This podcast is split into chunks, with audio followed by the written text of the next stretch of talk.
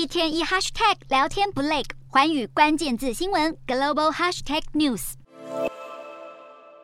全球罢工频传，各国政府都紧绷神经。继美国众议院之后，参议院也通过了一项强制要求铁路工人遵守劳资协议的法案。来阻止可能发生的罢工。法案中的劳资协议指的是九月的时候，在总统拜登促成下，铁路公司与工会达成的一项临时性劳资协议。不过，十二个工会中仍然有四个工会认为协议缺少足够的有薪病假而不愿接受，并且扬言要罢工。为了避免罢工再次发生，拜登敦促国会尽快通过法案。最后，法案在参众两院都顺利通过。美国政府会这么火速处理该法案，不是没有原因。如果铁路服务中断，将可能让美国每天承受六百一十亿台币的损失。罢工两周，可能就会让超过七十万人失业。总统拜登则是表示，会持续努力替工人争取有薪病假。除了美国，英国和南韩也不平静。由于加薪的诉求没有达成共识，英国的护理师工会已经表明要在十二月十五日和二十日罢工。十二月的期间，另外也预计将有救护人员、邮局人员以及老师的罢工。另一方面，南韩的卡车司机罢工延烧至今，造成的损失已经达到台币三百八十亿元。